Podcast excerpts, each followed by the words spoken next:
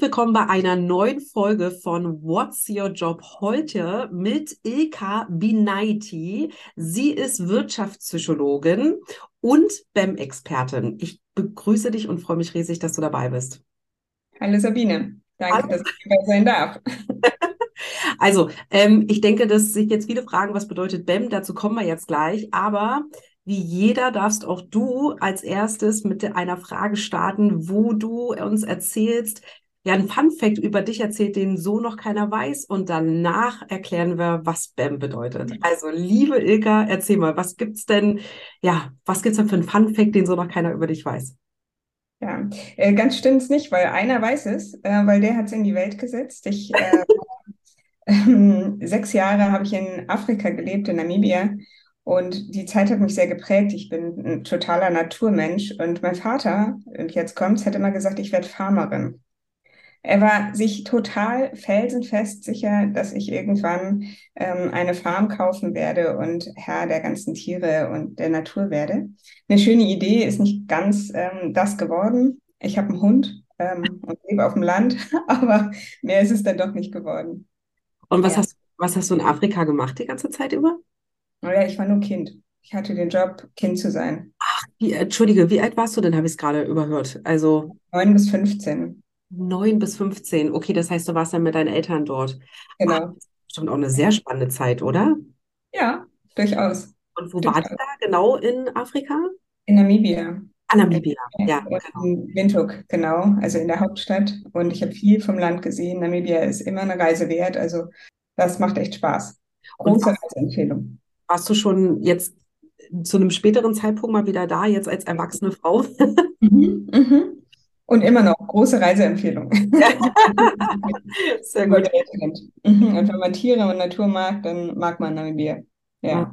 Ach, schön. Ach, toll. Vielen, vielen Dank äh, fürs Teilen. Äh, das ist wirklich eine schöne Story und auch, glaube ich, was, was man jetzt nicht oft hört, äh, dass man in dem Alter in Afrika gelebt hat. Ähm, wie also vielleicht noch ganz kurz, also, musst auch nicht beantworten, aber ähm, war dein Vater irgendwie Diplomat oder irgendwas? Oder wie kam es, dass er in Afrika gearbeitet hat? Hm, das ist immer die naheliegendste Frage. Tatsächlich äh, kommt mein Vater aus der Bankbranche, äh, ja. also ist ein Zahlen-Jongleur, ähm, genau. Äh, und da hat er in Namibia einen Job bekommen und ähm, die Familie ist halt mitgereist. Meine Schwester, ich habe eine vier Jahre ältere Schwester, die ist mitgereist ähm, und meine Mama natürlich auch. Ach, toll wirklich. Also sehr spannend und äh, ja, sicherlich auch ganz interessant, weil du bist ja dann da sicherlich auch eine Zeit lang zur Schule gegangen, ne? Ja, ja, ja, genau. Es gibt eine äh, deutsche höhere Privatschule Windhoek, ne, ne, schimpft sie sich, und dort kommen die ganzen Berliner ähm, Lehrer her tatsächlich. Ach, wie witzig. Ja. mhm. Okay, sehr spannend. Also ein Podcast für sich, glaube ich, äh, wo man noch äh, viel ausführlicher darüber sprechen konnte. Aber ähm, ich komme mal zurück und ich habe ja schon eingangs äh, gesagt, dass ich natürlich sicherlich nur, nicht nur mich das Brennen interessiert. Ich kenne natürlich die Antwort schon, denn wir kennen uns ja auch schon ein bisschen, aber ähm, die Hörer da draußen kennen das vielleicht nicht. Was bedeutet denn BEM, also B-E-M? Genau, BEM ist äh, eigentlich äh, eine Abkürzung für das betriebliche Eingliederungsmanagement. Äh, und der Gesetzgeber hat ähm, da im Rahmen des betrieblichen Gesundheitsmanagements ähm, eben gesagt, dass die oder die Unternehmen aufgefordert, dass sie ähm, Unternehmen sich um Menschen oder Mitarbeiter kümmern, die langzeiterkrankt sind. Mhm. Und ähm, da gibt es eben eine gewisse Anzahl von Krankheitstagen, die Personal ähm, ausrechnet und dann werden die Mitarbeiter vom Unternehmen verpflichtend ähm, zum betrieblichen Eingliederungsmanagement, also zum BEM eingeladen und können das aber ganz wichtig, freiwillig ähm, in Anspruch nehmen, wenn sie das möchten. Nur der Arbeitgeber hat hier die gesetzliche Verpflichtung, das auf jeden Fall anzubieten. Ah, okay, aber das hat nichts, ähm, und ich glaube, das ist so eine Frage, die vielleicht auch anderen jetzt äh, auf der Zunge brennt. Das hat aber nichts mit dem Hamburger Modell zu tun, ne?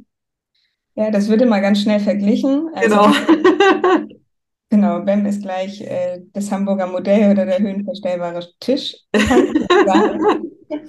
ähm, ist sicherlich eine mögliche Maßnahme daraus. Ähm, aber das BEM ist viel, viel, viel facettenreicher und ähm, hat wahnsinnig viele Möglichkeiten und ähm, erzielt wirklich eine Win-Win-Situation. Also für den Arbeitgeber eine gute Situation und für den Arbeitnehmer eine gute Situation, wenn man das ähm, BEM gut ausführt.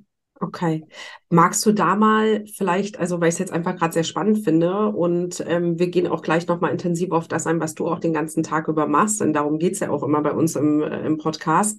Ähm, aber was genau kann ich mir, also du hast es zwar natürlich jetzt schon erklärt, aber wie genau stelle ich mir das im Real Life vor, wenn ähm, sozusagen ich langzeiterkrankt bin und ich glaube, die Herausforderung, die wir ja in den letzten Jahren stark gesehen haben, ist, dass es ich sag mal, die Menschen zwar körperlich immer gesünder werden und immer mehr auf sich körperlich achten, aber geistig ähm, wirklich wahnsinnig viel passiert ist ähm, und auch die psychischen Erkrankungen ja stark zugenommen haben, wodurch viele Menschen auch längere Zeit zu Hause bleiben. Also nicht mehr nur, sage ich mal, wegen einem klassischen Unfall oder einer Erkrankung, wo man sagt, okay, man war längere Zeit raus, sondern eben auch aufgrund psychischer Belastungen oder anderer Themen, die ähm, die Psyche belasten. So, jetzt komme ich zurück in ein Unternehmen ähm, und äh, der Arbeitgeber sagt, hier, du kannst das nutzen, die BAM-Maßnahmen. Was, was, was äh, kriegt er dann? Was erwartet er dann? Also was bekommt er? Einfach um es greifbarer zu machen. Mhm, ja, also grundsätzlich wird ihm das angeboten und es ist immer eine freiwillige ähm, Aktion. Ich, also mir ist wirklich wichtig, dass das nochmal hervorgehoben wird, dass der BIM-Berechtigte durchaus sagen kann, ich möchte das nicht. Es gibt meistens im Unternehmen ähm, eine Person, die dazu ausgewählt wird, vielleicht zusammen auch mit dem Betriebsrat oder ähm, Personalrat und Schwerbehindertenvertretung, ähm, mit denen man sich zusammensetzt und eben schaut, was für Möglichkeiten gibt es. Äh, der Gesetzgeber hat zwar dieses Gesetz auf die Beine gestellt, aber es gibt da sehr, sehr viel Handlungsspielraum. So, das ähm, mag Unsicherheit bringen, ähm, auf der einen Seite. Das hat aber auch, ähm, wenn man sich so ein bisschen zu Hause fühlt in dem Bereich, auch ganz, ganz viele Möglichkeiten. Was ich damit sagen will, ist tatsächlich, dass jedes BEM-Verfahren total unterschiedlich funktioniert. Das heißt, ähm, du würdest was anderes vielleicht brauchen als ich und äh, Heinz und Beate brauchen auch wieder was anderes sodass äh, man da wirklich auch die Möglichkeit hat, ähm, komplett irgendwie immer wieder neu zu gucken, was braucht derjenige, was würde helfen. Ist es Stressreduzierung? Ist es irgendwie die ähm, vielen Tätigkeiten auf einmal, die Schwierigkeiten bereiten? Ist es der volle E-Mail-Account, wenn wir jetzt mal bei psychischen Überlastungserkrankungen vielleicht auch sprechen? Ist es der E-Mail-Account, der morgens schon um 8 Uhr platzt? Ähm, ist es vielleicht auch, und das ist ein ganz wichtiger Punkt, finde ich, die eigene Abgrenzung, die fehlt. Ne? Mache ich jeden Tag meine zwei, drei Überstunden so und kann mich nicht abgrenzen, dann ist das auch eine Möglichkeit, daran zu arbeiten, zu gucken, was braucht es denn dafür, dass es dir besser gelingt. So, also es ist wirklich wahnsinnig vielseitig und die Möglichkeiten sind grundsätzlich erstmal alle offen. Was es natürlich dann ähm, man bespricht es natürlich immer mit dem Arbeitgeber. Also ähm, es kursiert so ein bisschen äh, das, der Spruch, das BEM ist doch kein Wunschkonzert. Nee, ist es nicht. äh, so sollte es auch nicht gesehen werden. Man guckt halt immer, was ist möglich und was ist realistisch. Mhm. Und okay. da muss man natürlich mit dem Arbeitgeber auch drüber sprechen. Sehr spannend. Und da schließt sich natürlich jetzt perfekt die Frage an, besser hätte die Überleitung ja nicht sein können. Und so wie der Titel ja auch heißt, What's your job? Was genau ist denn denn da jetzt dein Job? Weil du bist ja selbstständig als ähm, Wirtschaftspsychologin mit, äh, mit Expertise auf BEM. Du bist ja nicht in einem Unternehmen angestellt und machst das dort, sondern was genau machst du? Ja, ich mache ziemlich viel, Sabine. Du mich fragst, ich viel. Aber genau das mag ich auch so gerne. Ähm, was mache ich gerne? Ähm, Das passt doch schön, oder? Was mache ich gerne? Ich, Absolut. wenn es um das Thema Berufung geht, weißt du, dann äh, ja, freut man sich, wenn man genau diesen Satz hört, wenn jemand über seinen Job spricht. Weißt du, glücklicher kann man da nicht werden als Berufungsexpertin. Ja. Ja, tatsächlich. Für mich ist es BEM echt ein Herzensprojekt. Ich arbeite sehr, sehr gerne in dem Bereich und der Bereich ist größer, als man das manchmal denkt. Unter anderem bin ich als Trainerin tätig. Das heißt, ich Schule einmal Betriebsräte, Personalräte und Schwerbehindertenvertreter als Arbeitnehmervertretung, weil die ganz oft bei den Gesprächen eben dabei sind, aber auch direkt in die Unternehmen rein. Und manche Unternehmen wollen eine Betriebsvereinbarung oder einen Handlungsleitfaden oder äh, ein Einladungsschreiben erstellen und sind da noch ein bisschen hilflos, ähm, dann biete ich da meine Unterstützung gerne an. Manchmal bin ich auch tatsächlich, äh, werde ich so als Feuerwehrfrau ähm, für BEM-Fälle gerufen ähm, im externen Fallmanagement. Das heißt, ich gehe dann extern rein und ähm, begleite den BEM-Berechtigten. Dann gibt es im Unternehmen vielleicht auch äh, Mitarbeiter, die sagen, oh, ich habe richtig Lust darauf, mich sozial so ein bisschen zu engagieren, aber mir fehlt vielleicht noch so ein bisschen das Handwerkszeug. Äh, dann geht es da so ein bisschen um Qualifizierung im betrieblichen Eingliederungsmanagement, weil man darf es eben auch nicht unterschätzen. Es sind schon auch teilweise sehr, sehr schwierige ähm, und schicksalsbehaftete Fälle. Und mhm. ähm, da geht es auch ganz viel um Eigenverantwortung und ähm, Abgrenzung und ja, die Möglichkeit, ähm, für sich selbst sich da einen guten Weg ähm, zu kreieren, damit man da auch das lange machen kann. Ja, das glaube ich, ja. Hilfst du auch dabei, den Prozess selbst auch aufzubauen? Also so, dass der eben, sagen wir, also entweder komplett neu aufzubauen, weil es eben, ich weiß nicht, ob das erst ab einer gewissen Größe eingeführt wird oder ob das ähm, jedes Unternehmen eigentlich machen muss, ja, laut Gesetz, oder ob das erst ab einer gewissen Größe verpflichtend ist. Ähm, oder kommst, wirst du auch mal gerufen? Das war so die erste Frage. Du wirst noch feststellen, ich bin so ein Mensch, der gern drei Sachen gleichzeitig macht. Ähm, oder, äh, genau. Ähm, oder bist du jetzt auch jemand, der zum Beispiel gebucht wird, ähm, wenn man sagt, okay, man hat jetzt irgendwie schon so einen Prozess, äh, möchte aber gucken, ob der optimiert wird. Vielleicht zuerst die Frage eins und dann Frage zwei. ich habe sogar drei, glaube ich, rausgehört. Ah, äh, okay. also, Moment, also ähm, zum einen, äh, wenn da noch gar nichts ist, dann bin ich da gerne behilflich, den Prozess auf die Beine zu stellen. Und du sagst da was total Wichtiges, weil jeder Prozess ist ähm, zwar in den Grundstrukturen vielleicht ähnlich mit der Auswertung der Tage und Einladung und so, ähm, aber jedes Unternehmen hat ja auch wieder unternehmensspezifische Bedürfnisse. Und da ist es total wichtig, ähm, die Prozess, den Prozess auch danach aufzubauen. So, das ist so das eine. Zweite Frage. Jedes Unternehmen ist dazu verpflichtet, im Prinzip ab Mann zwei, so, oder Frau zwei. Okay. Das ist wirklich ähm, verpflichtend. Und Mist, die Frage drei. Ach so, genau, wenn es ein bestehender gutes Kopftraining, gibst zu, das wolltest du nur. Äh, wenn ein Prozess besteht und man merkt, ähm, es hakelt vielleicht an der einen oder anderen Stelle, ähm, dann kann man den natürlich auch nochmal anpassen. Mhm. Und das stellt sich relativ schnell raus äh, ob der Prozess gut ist oder nicht. Dafür empfehle ich immer sehr, so einen Handlungsleitfaden zu bauen, wo einmal schriftlich fixiert wird, was dem Unternehmen wichtig ist und wie dieser Prozess unternehmensspezifisch ausschauen kann. Okay. Und ähm, wie würde so ein Unternehmen das jetzt mitbekommen, ob das gut funktioniert? Was sind so Indikatoren, wo man jetzt weiß, okay, das läuft schon gut oder das läuft noch nicht so richtig gut? Also ein ganz großer Indikator, würde ich sagen, wird das BEM gut angenommen. Also ich erlebe das ganz häufig, dass ich in Unternehmen reingehe und die sagen, ja, wir haben das mal so halbherzig gemacht, wir haben mal ausgewertet und mal Einladungen geschickt, aber die Leute nehmen das nicht an. Und man hat beim BEM tatsächlich sehr, sehr schnell die Unternehmenskultur auf dem Tisch liegen. Das ist etwas, was relativ schnell da ist und dann kann man schon Fragen stellen. Ähm, woran glauben Sie denn liegt es? Was, was könnten Gründe dafür sein? Und ein großer Grund ist, und dafür kann das Unternehmen spezifisch gar nichts, ist, dass dieses Schreiben von der Personalabteilung kommt. Wir mhm. verbinden in langer Erkrankung, wenn es uns nicht gut geht, und ähm, das ist meistens schambehaftet. Wir sind zu Hause und dann kommt ein Schreiben von der Personalabteilung, da erschrecken wir meistens. Mhm. Das ist etwas, was aus den Köpfen raus muss. Mhm. Ähm, dass die BEM-Einladung, wenn das Unternehmen das gut leben möchte, ähm, tatsächlich sehr ernst und gut gemeint ist. Und dann verändern sich mit der Zeit auch die Zahlen. Mhm. Was würde denn passieren? Also ich stelle mir gerade so das vor, ähm, dass es so gehandhabt wird und wie du schon sagst, da vielleicht auch viele sagen, Jetzt schreibt mir die Personalabteilung, ich bin eher abgeneigt, weil dann sieht es vielleicht erst recht noch so aus, ach, jetzt müssen die noch, ähm, weiß ich nicht, ähm, sich noch mehr um mich kümmern, ich komme zurück, mir war es eh schon unangenehm, dass ich so lange weg war. Gerade bei, auch bei psychologisch Erkrankten ist es ja oft der Fall, dass die sich dann noch mehr unter Druck setzen. Dann sind vielleicht in der Zwischenzeit, wenn es ein größeres Unternehmen sind, vielleicht sogar hier und da auch mal Entlassungen gewesen. Das heißt, es rattert ja unglaublich viel im Kopf. Was kann denn passieren, ähm, wenn ich, also ähm, mal beide Szenarien gefahren, ja, ich äh, belasse es dabei, ich äh, erhalte das vom ähm, Personalbüro, mache es nicht und gehe einfach wieder rein.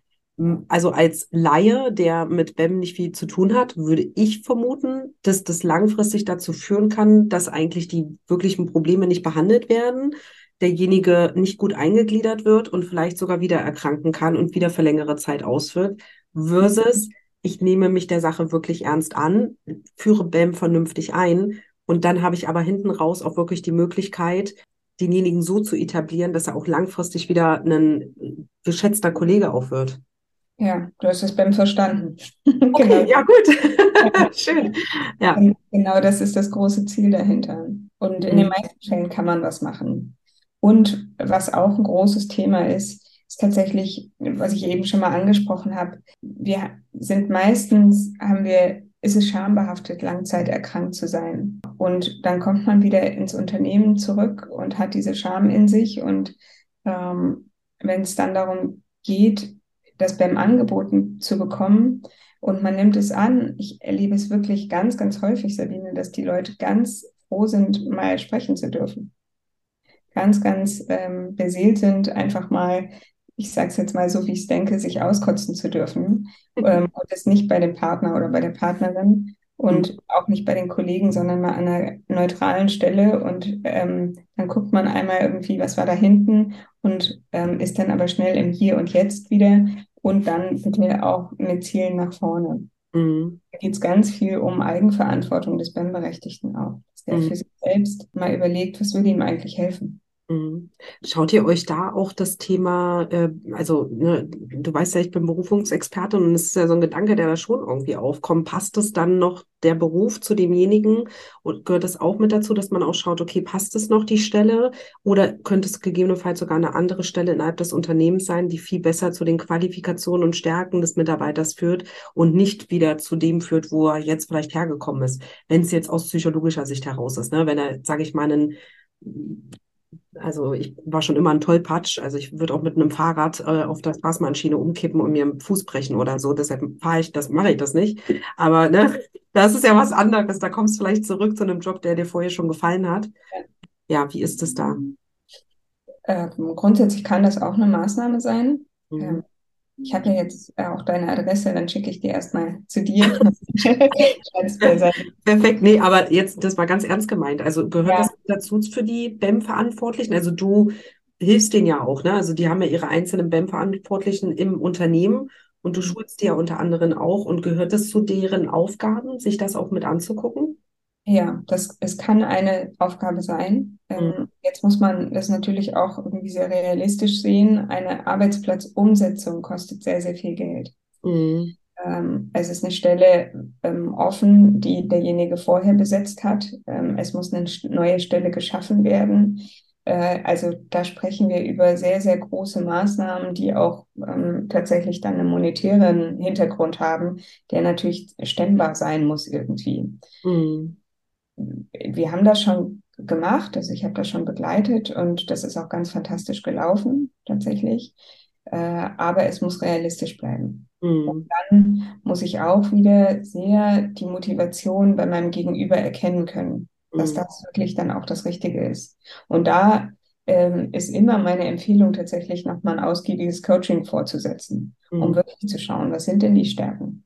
Und ähm, wie ist es von staatlicher Seite aus? Gibt es denn da Überprüfungen bei Unternehmen? Also ist es so, dass die gucken, ist das ordentlich etabliert? Weil ich meine, es ist ja die eine Seite zu sagen, ist es gesetzlich verpflichtend und ich muss das ab äh, Person zwei in meinem Unternehmen, äh, muss ich es anbieten bei Langzeiterkrankten. Aber Kommt da irgendjemand? Kontrolliert es jemand? Oder ist das im Endeffekt eigentlich sowas, wo ein Unternehmen auch sagen könnte, na ja, wir fragen ja, also äh, unsere Personalabteilung fragt, wenn die das nicht annehmen, mehr können wir ja nicht machen, so ungefähr. Ne? Ich sag mal, so könnte man sich ja auch ein Stück weit aus ja. der Affäre ziehen, ne? Ja, also ich will es mal so formulieren. Es, ähm, das betriebliche Eingliederungsmanagement ist eine Säule im betrieblichen Gesundheitsmanagement. Eine, die verpflichtend ist, genauso wie die Gefährdungsbeurteilung psychischer Belastung.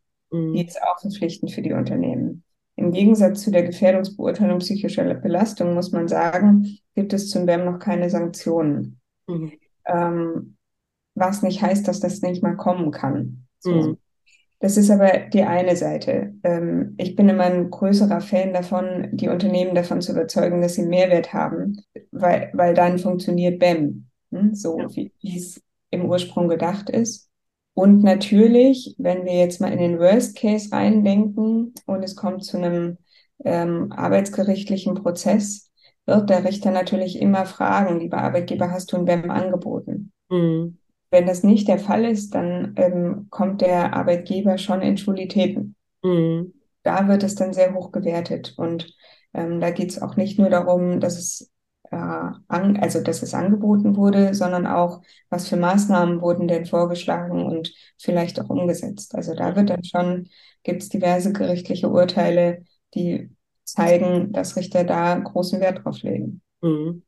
Und ist es so, dass das wirklich vom Wording her, also dass, dass dieses Thema, würdest du sagen, ich meine, du hast ja jetzt schon über einige, über, dem, über einen längeren Zeitraum ja nun auch schon Erfahrung gesammelt, würdest du sagen, das ist tatsächlich etabliert, nicht nur in den großen Unternehmen oder mittelständigen, sondern auch in den kleineren Unternehmen das Thema? Oder ist das, ich starte ein Unternehmen und baue es auf, ist es jedem klar, dass das verpflichtend ist? Also wie erfahre ich das, ja, auch als Kleinunternehmer, dass ich weiß, ah, okay, alles klar, da muss ich mich drum kümmern? Oder wird das wahrscheinlich bei den meisten erst ein Thema, wenn sie äh, einen Langzeiterkrankten wahrscheinlich erst haben, ne? Ja, also ich glaube, die Großen, die wissen es alle. Mhm. Ob die Großen es gut machen, also das ist dann nochmal, steht auf einem anderen Blatt geschrieben. Äh, groß sein bedeutet dann häufig auch sehr strukturierte Prozesse zu haben. Das ist sicherlich an der einen oder anderen Stelle sehr, sehr gut.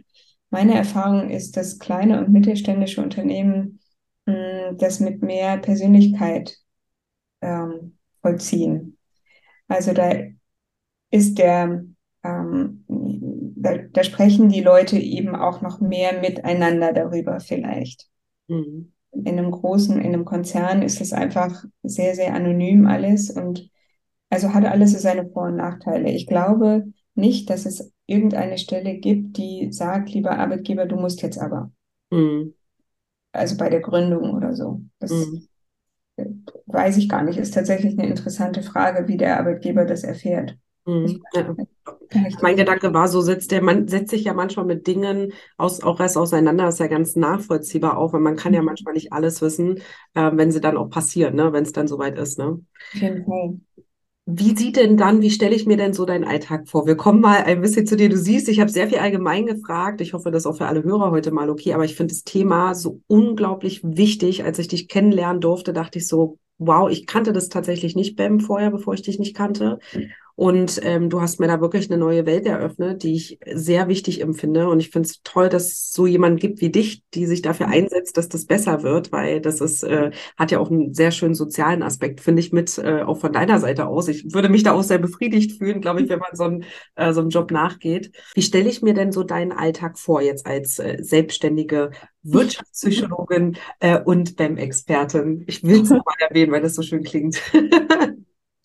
Ja, tatsächlich ähm, sehr vielseitig. Ähm, wenn du Mäuschen in meinem Alltag wärst, dann würdest du merken, dass ich sehr, sehr viel unterwegs bin und sehr viel auf Reisen. Das heißt, ich ähm, fahre zu den Kundenunternehmen oder aber ich äh, bin bei den oder ich schule Betriebsräte und ähm, Schwerbehindertenvertreter äh, über Institute, die äh, dann entsprechend alles schon ähm, buchen.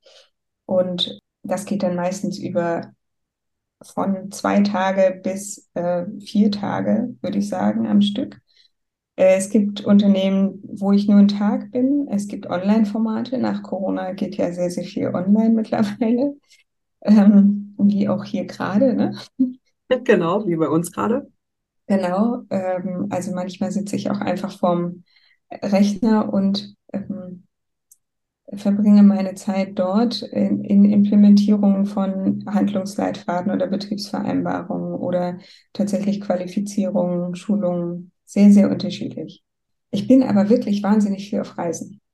Und jetzt kommen wir zu dem Punkt, ähm, also diesen äh, Podcast habe ich ja irgendwann mal gegründet, weil ich wollte, wenn Leute da draußen sind und einfach, dass die mal hören, was passiert so in den verschiedenen Berufen, ne? Ähm, um, vielleicht sagen sie ja auch, Mensch, das klingt total spannend und ich kann mir vorstellen, mich in die Richtung zu entwickeln. Wenn du jetzt mal sagen würdest, also das prozentual mal vergleichen müsstest, im Monat, ähm, würdest du sagen, bist du 80 Prozent am Reisen und 20 Prozent tatsächlich am Computer oder ist es so 50-50? Jetzt bin ich natürlich auch selbstständig. Ne? Es gibt natürlich auch Angestelltenverhältnisse, ähm, wo das dann auch alles ein bisschen ähm, mit weniger Reisen verbunden ist. Ich mag das persönlich, aber ja, es hat halt auch seine Nachteile. Man ist halt nicht mehr zu Hause. Ich würde sagen, ich bin 80 Prozent bestimmt unterwegs. Ja, doch, 80 Prozent, ne? Hm, okay. Und, dann aber deutschlandweit oder machst du die komplette Dachregion? Ja, ja, nee, deutschlandweit, genau. Mhm. Äh, während ich schon für mich gerade auch nochmal gucke, äh, dass ich ein bisschen mehr in meiner Nähe bleibe, weil dieses Reisen und mit der Deutschen Bahn und den Streiks, das ist nicht mehr auszuhalten. Das glaube ich. Ja, das ist, äh, glaube ich, echt herausfordernd. Ne? Hm. Außerdem ist es für das Familienleben durchaus auch was Schönes, äh, mehr zu Hause zu sein. da sind wir bei Nachteilen. Ähm, im Job. Ich äh, kenne wenig Nachteile äh, in meinem Job, aber das ist tatsächlich etwas, wo ich denke, ach Mensch, ähm, so manchmal wäre ich doch lieber zu Hause. Mhm. Also manchmal finde ich es ganz witzig, dass die Leute, die ich interviewe, manchmal Übergänge machen. Man könnte meinen, wir hätten uns abgestimmt vorher, was nicht der Fall war. Weil bei mir war gerade im Gedanken, dass ich meine nächste Frage ist, was sind die Dinge, die dir sehr gefallen und die dir weniger gefallen? Und du fängst schon an. Ich dachte, ach perfekt, besser als nicht sein können. das ist wirklich nicht abgesprochen. Ich kann es ähm. Also neben den, ich sag mal, herausfordernden Bahnfahrten, was glaube ich jeder versteht, das ist ähm, sage ich mal, neben, äh, neben den Reisen, meinst du, was da noch ein Nachteil sein könnte? Oder? Genau, was ist, ähm, was ist denn äh, neben den Bahnpreisen, ähm, ist denn, äh, nicht neben den Bahnpreisen, sondern was ist denn neben den Bahnzeiten und dass die immer zu spät sind? Gibt es denn noch andere Sachen, wo du sagst, okay, das ist was, was mir nicht ganz so gefällt an dem Job? Und was gibt es denn für Sachen, die dir besonders viel Spaß und Freude bereiten? Ich glaube, es ist tatsächlich, das Reisen ist das, was, was mir am meisten Spaß macht auf der einen Seite und auch gleichzeitig aber auch etwas ist, ich bin gerne auch mal zu Hause und äh, so sämtliche so Sommerveranstaltungen kann man zu Hause nicht machen, weil man immer weg ist. Da habe ich schon ein tränendes Auge und ähm, mein Partner gleich mit. So. Ähm, aber das ist wirklich, ja, da, da würde ich sagen, ähm, da muss ich was verknusen. So, das gefällt mir oft nicht so gut, während ich es mir auch so ausgesucht habe. Und es ist total in Ordnung so. genau. Mm, kommen wir zu dem, was mir gefällt. Mir gefällt, dass ich immer wieder mit ganz vielen verschiedenen Menschen zu tun habe. Die Bandbreite ist wirklich riesig. Und ich erlebe sehr, sehr viele engagierte Menschen, die auch eine soziale Ader haben und was bewegen und was bewirken wollen. Und ähm, da knüpfe ich total gerne an. Und ähm, das finde ich einfach immer wieder aufs Neue inspirierend. Finde ich toll. Und gerade wenn man so ein Unternehmen auch hat, ähm, wo einfach nur so grüne Wiese ist und dann zwei Jahre später kriegt man eine Mail mit, hier läuft alles total gut und ähm, es macht so einen Spaß, dann ist es einfach total befriedigend. Das ist wirklich mhm. was Schönes.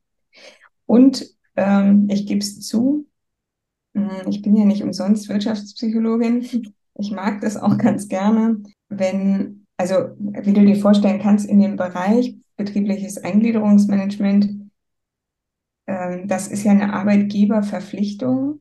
Es hat aber schon auch ein bisschen was mit Angst zu tun. Ne? Das Thema hatten wir eben. Ja.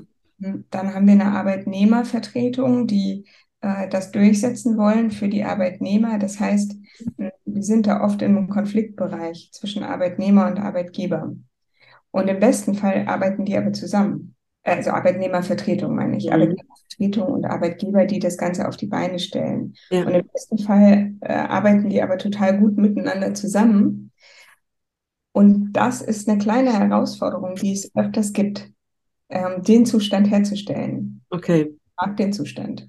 Also ich mag ihn ähm, am Anfang und ich mag ihn aber auch, wenn ich gemerkt habe, okay, jetzt haben wir ähm, alle so weit, dass alle zusammen gerne an einem Tisch sitzen und ja. man ein gemeinsames Ziel ähm, ja. ausformuliert. So. Ja, und man so einen äh, Kon Konsens sozusagen gefunden hat. Ja. Ne? Ja. ja.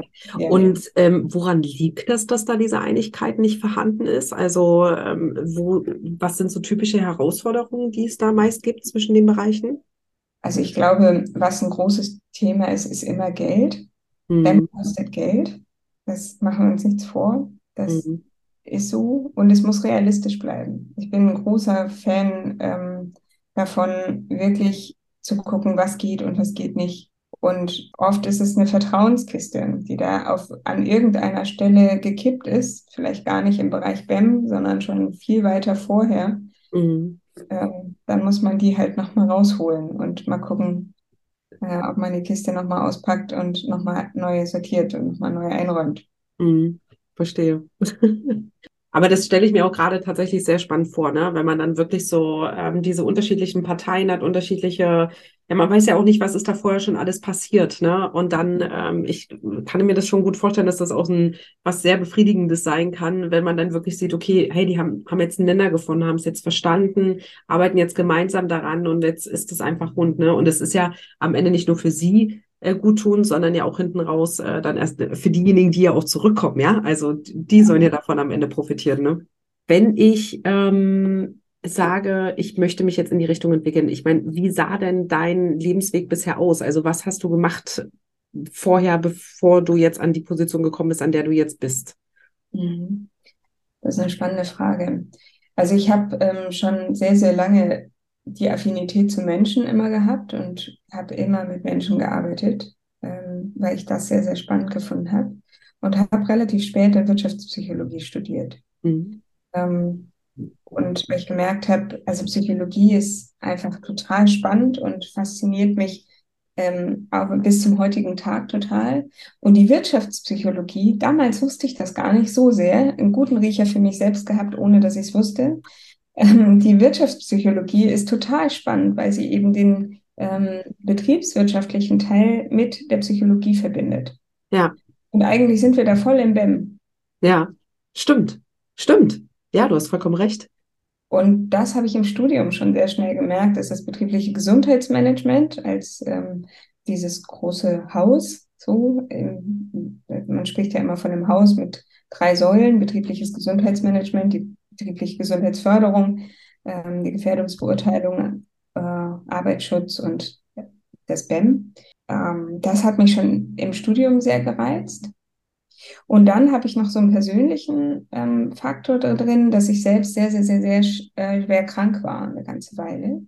Ah, okay. Ähm, und äh, tatsächlich äh, das Vertrauen in meinen Körper komplett verloren habe ähm, durch diese schwere Erkrankung und da gemerkt habe, wie hilflos man ist.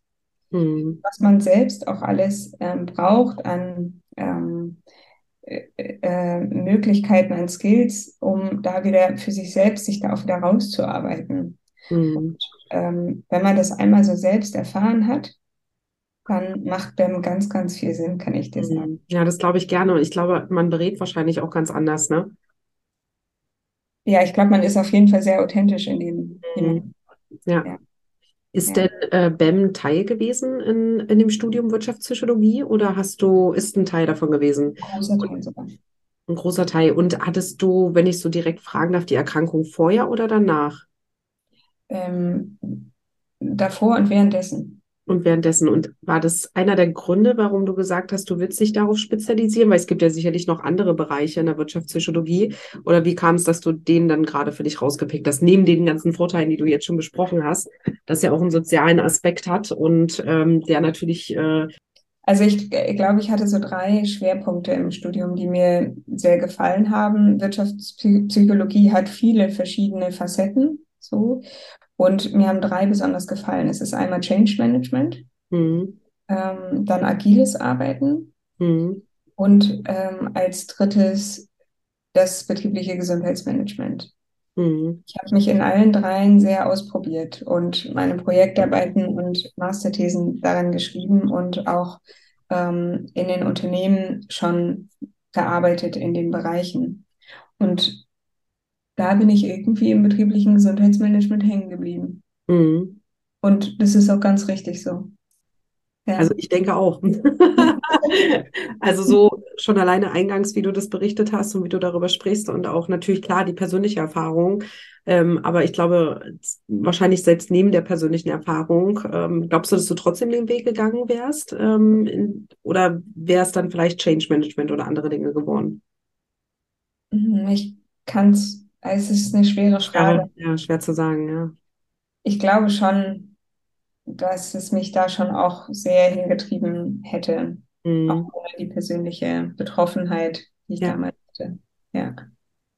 Gibt es denn, ähm, sage ich mal, gewisse Eigenschaften, ähm, ich sag mal, also Eigenschaften für einen selbst, wo man sagt, okay, das wäre schon vom Vorteil, wenn man die mitbringt, diese Eigenschaften für diesen Beruf? Ich glaube, was total schön ist, äh, das so am Rande, äh, so langsam gibt es Stellenanzeigen dafür. Vor zwei, drei, vier Jahren gab es die einfach schlichtweg noch nicht, Sabine. Es gab sie nicht. Also das hat dann irgendwie Personal mal schnell mitgemacht und ähm, das bekommt jetzt einen ganz anderen Fokus auch tatsächlich in äh, dem ganzen wirtschaftlichen Geschehen. So, das ist total schön. Mm, und ich habe gerade überlegt, als du die Frage gestellt hast, was würde denn in so einer Stellenanzeige stehen? Ähm, was für Skills bräuchte man denn? Und ich glaube, es ist ähm, ganz viel empathisches Vermögen. So, also ich glaube, ähm, damit erreicht man Vertrauen. Vertrauen ist irrsinnig wichtig. Dann aber auch ein gutes analytisches Verständnis, weil die Sachen sind teilweise komplex, die Geschichten sind komplex und da muss man ähm, sehr den Fokus behalten können und äh, sich ähm, auf Lösungen konzentrieren können. Lösungsorientiertheit ist mhm. sicherlich auch was. Also sehr nach vorne gucken, authentisch sein, Lust auf neue Menschen haben. Es, wir haben ja im BEM auch ähm, immer wieder mit anderen Leistungsträgern zu tun, also Rentenversicherung, Krankenversicherung, Integrationsamt, Integrationsfachdienst. Ähm, ich habe schon einige Menschen auch das BEM nahegebracht und habe sie eingearbeitet in den Bereich. Und dann ist immer am Anfang so eine große Angst da, äh, was verkehrt zu machen.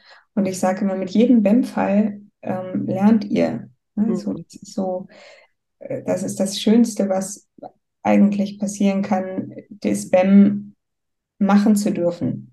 Also jetzt nicht als Betroffener, ähm, sondern begleiten zu dürfen. Mhm. mit jedem BEM-Fall lernt man wieder ein Mühe dazu, auch ich, die jetzt schon wirklich jahrelang in dem Bereich tätig ist. Aber äh, auch ich habe immer wieder neue kleine Stellen, die ich noch nicht kannte oder hm, Informationen. Ja.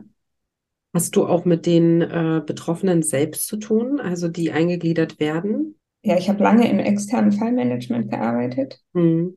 Das heißt, ich bin von extern ähm, genommen worden. Mhm. Und das hat natürlich einen großen Vorteil, weil ich völlig unparteilich sein kann, also allparteilich sein kann, was in der Rolle als Fallmanager einfach total wichtig ist. Mhm. Ja. Also ich bin gleichzeitig äh, Ansprechpartner für den BEM-Berechtigten, aber auch für die Führungskraft, weil die steckt vielleicht auch in der Not. Ne? Mhm. Weil die muss den ganzen, das Ganze drumherum auffangen. So, die Überbelastung der Kollegen und Co. Also äh, das BEM hat einen großen, also ein großes, weites Spektrum. Das denkt man am Anfang gar nicht. Äh, da ist viel mit drin. Mhm, das glaube ich gerne. Also ich stelle mir das auch gerade also das ist auch so ein Part, den ich mir durchaus herausfordernd vorstelle, ähm, dass auch, ich sag mal, einmal für die betroffene Person selbst, ähm, die ja auch, sag ich mal, einiges hinter sich hat, ne, und aus einer, aus einer Zeit kommt, die sicherlich auch für sie nicht einfach war, jetzt rückkehrend, sich wieder neu einfindend, gleichzeitig aber auch das Unternehmen selbst, was natürlich für sich auch gucken möchte, wie passt das für die Person, aber wie passt das auch fürs Team? Wie passt das für die Führungskraft? Wie passt das fürs Unternehmen? Ich meine, das ist ja ein Geben und ein Nehmen, ist ein Miteinander.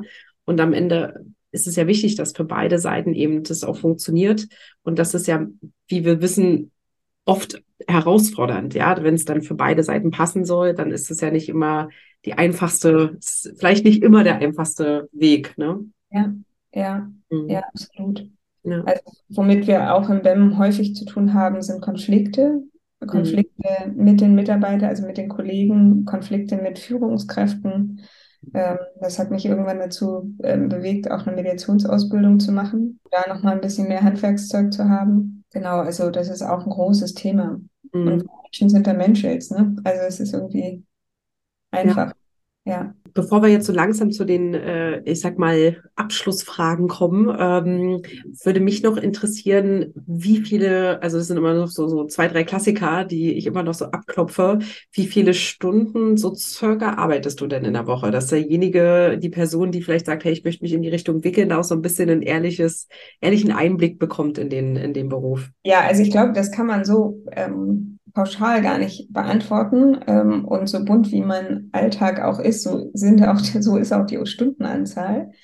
Ähm, das Schöne, letzte Woche ist mir was aufgefallen. Ich habe gearbeitet und hatte gar nicht das Gefühl, dass ich gearbeitet habe. Ich glaube, dann ist man in der Berufung drin. Ne? Ja, absolut. genau. Äh, also es ist total unterschiedlich. Ähm, von Seminardauer ähm, über vielleicht Vorbereitungszeit zu Hause. Ich persönlich achte sehr ähm, auf Work-Life-Balance, also ähm, dass ich eben trotz meiner Selbstständigkeit ähm, nicht die Nächte äh, arbeite. Ähm, und wenn ich die Nächte arbeite, dann die Tage nicht. Kann auch immer vorkommen. Ja, und mir die Wochenenden frei halte und sowas. Also ähm, das muss aber jeder für sich selbst ähm, gucken, wie er damit gut zurechtkommt und was für jeden Einzelnen gut ist. Ich persönlich ähm, bin davon abgekommen, äh, die ganze Zeit Vollzeit zu arbeiten. Mhm. Das heißt nicht, dass das ähm, schlecht ist, aber ähm, ich für meine Kräfte haushalte da einfach gut mit mir. Ja. Das auf jeden Fall, finde ich, äh, eine wichtige Message auch, die du da äh, anbringst. Denn ich glaube, das ist gerade bei Menschen, die selbstständig sind, manchmal auch wirklich herausfordernd, da für sich selbst auf die Grenze zu setzen. Spüre ich manchmal bei mir selbst auch. Also tolle Message, die da nach außen geht. Und äh, meine nächste Frage war auch schon beantwortet äh, mit Work-Life-Balance. Da hast, bist du ja schon drauf eingegangen. Was mich noch interessieren würde, ähm, gibt es denn, sage ich mal, äh, Fachzeitschriften oder Messen, irgendwas in der Richtung, wo du sagen würdest, hey, wenn das Thema interessant ist, ähm, wo man sich gut informieren kann darüber? Mhm. Also es gibt einen BGM-Podcast mhm. und Messen gibt es so nicht. Es gibt immer wieder BGM-Veranstaltungen. BGM? Ja, betriebliches Gesundheitsmanagement. Ah, okay, alles klar. Mhm. Und darunter ist ja auch das BEM, also ja. Betriebliches Eingliederungsmanagement sortiert. Und dann findet man da eigentlich auch, auch was. Ähm, der Bereich wird erst gerade groß gemacht. Mhm, verstehe. Hat einen großen Andrang und ähm, ich glaube, da passiert immer, immer mehr. Mhm. Aber äh, es ist jetzt noch nicht ähm, wie diese großen Klassiker Personalthemen oder sowas. Das, mhm. ist nicht da. Ja. Okay, aber das ist ja schon mal was. Und wie heißt der Podcast? B, äh, BGM. BGM, betriebliches Gesundheitsmanagement. Also äh, ja, wenn man das jetzt eingibt, beispielsweise bei Spotify, äh, ohne jetzt Werbung für Spotify zu machen, natürlich auch alle anderen Kinder äh, und und und äh, man und Apple, ja, äh, dann würde es dort, würde man das dort direkt finden. Ich denke schon. Also ich glaube schon. Ja, okay, ja, super. Nee, das ist doch. Ja, aber ja, ich glaube schon. Dann kommen wir auch schon ähm, ja zu, obwohl halt noch eine letzte Frage, genau bevor ich die vergesse. Gibt es für dich oder gab es für dich im Leben so inspirierende Menschen, ähm, die du, wo du sagst, hey, da, hast du, die haben dich inspiriert in deinem Leben? Boah, immer. Also eine, die ich leider nicht mehr kennenlernen durf, durfte, ähm, auch schon vor dem großen Hype, war Frida Kahlo. Äh, ich habe hinter mir ähm, drei Biografien unterschiedlichster Art im Bücherregal gestehen, äh, stehen und auch gelesen. Äh, ich mag sie sehr, sicherlich, weil sie auch ein Stück weit, ähm, also Teile ihrer Biografie sind ähm, Teile meiner Biografie.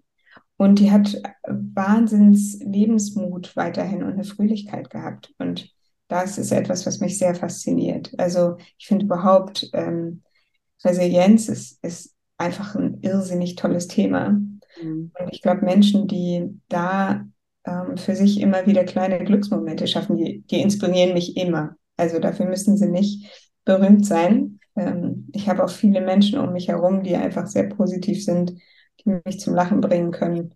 Ähm, und äh, ja, da stehe ich manchmal echt bewundernd vor, weil ich finde, dass das so wichtig ist in unserem Alltag, der manchmal einfach auch grau ist. Und in einem Bereich, in dem ich arbeite, gibt es viele Schicksale und viel Schwarzes auch, Dunkles. Ähm, und da ist es umso wichtiger, sich auch die schönen Momente irgendwie ja. bewusst zu machen. Mhm. Ja, das ist echt schon ein perfekter Abschluss, aber es kommt noch eine Frage. Das, weißt du, das war, schon, war schon so, wo ich dachte so, Mensch, jetzt könnten wir eigentlich Schluss machen. natürlich kommt immer noch meine letzte Schlussfrage. Und zwar, ähm, die bekommen natürlich alle gestellt. Was bedeutet es denn für dich im Job, aber auch privat glücklich zu sein? Also, ich glaube, das eine habe ich dir eben schon verraten. Das ist, wenn ich arbeite und nicht das Gefühl habe, dass ich arbeite. Wir verbringen zu viel Zeit mit Arbeiten, als dass wir es uns leisten könnten, dass es keinen Spaß macht. Ah, so, stopp, nein. Habe ich gut abgelesen, oder? nein, sage ich aus, aus tiefster Überzeugung. Und ich glaube, das ist für mich auch mein ähm, Rezept, dass ich zusehe, dass ich einen Job mache, der mich erfüllt, ähm, weil das trage ich auch mit nach Hause. Ähm, umgekehrt ist es so, dass ich zu Hause ganz viel lachen möchte. Ich möchte ganz viel erleben, ganz viel Neues sehen, ähm, möchte reisen. Äh, ich war Anfang diesen Jahres in Mexiko für drei Wochen und bin aus dem Staunen nicht rausgekommen. Ich glaube, so eine kindliche Neugierde ist einfach ähm, total toll. Mhm. Und die ist etwas, die mich sehr trägt. So, genau. Ja. Punkt. Okay, auch toll, wirklich. Vielen, vielen Dank. Also ich finde, äh, du bist eine sehr, sehr inspirierende und auch sehr tolle Frau und ich äh, bin dankbar, dass ich dich äh, kennenlernen durfte und du heute mit mir diesen Podcast gemacht hast, ähm, den ich sehr spannend finde. Und ja, vielen Dank, dass du dabei warst. Punkt. Ich danke dir, liebe Sabine. Ganz, ganz toll, hat mir sehr viel Spaß gemacht. Das ist schön. Das, das ist natürlich, ist mir ja immer ganz toll wichtig. Ja. Dass es auch ein gewisser Spaßfaktor nicht nur für unsere Zuhörer ist, sondern auch ähm, für den Interviewpartner. Und ähm, ich hoffe, dass wir tatsächlich mit diesem Podcast auch, ähm, dass das sich gut verbreitet, damit einfach auch dieses, dieses das Thema BEM auch wirklich mehr gehört wird, mehr etabliert wird. Also da bin ich, es wäre fantastisch, wenn wenn du da wirklich ähm, ja mit deiner Person, mit dem, was du machst, ähm, das noch in ganz, ganz vielen Unternehmen vorantreiben kannst, so dass es für alle Beteiligten, sowohl für die Unternehmen als auch für die Mitarbeiter, die wiederkommen, ähm, eine gute, gute Zusammenarbeit wieder wird nach einer langfristigen Erkrankung. Ja, vielen Dank. Ähm, das wünsche ich mir auch. Also ihr Lieben, ähm, ich danke euch ganz herzlich fürs mal wieder zuhören und ähm, wie immer, wenn euch der Podcast gefallen hat, ähm, dann lasst doch gerne ein Like da oder kommentiert ähm, oder ähm, ja, hört euch auch gerne die anderen Podcast-Folgen an. Ich wünsche euch auf jeden Fall heute erstmal noch einen bezaubernden Tag und danke euch fürs Zuhören. Bis dahin, eure Berufungsexpertin Sabine.